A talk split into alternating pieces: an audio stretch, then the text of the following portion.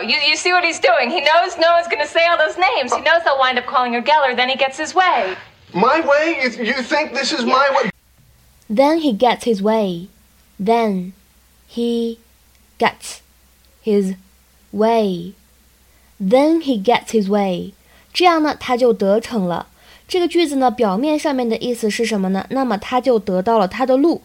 这里呢，这个短语 get one's way 表示如了某人的愿望，得逞的意思。事情呢，按照他所希望的那个方向去了。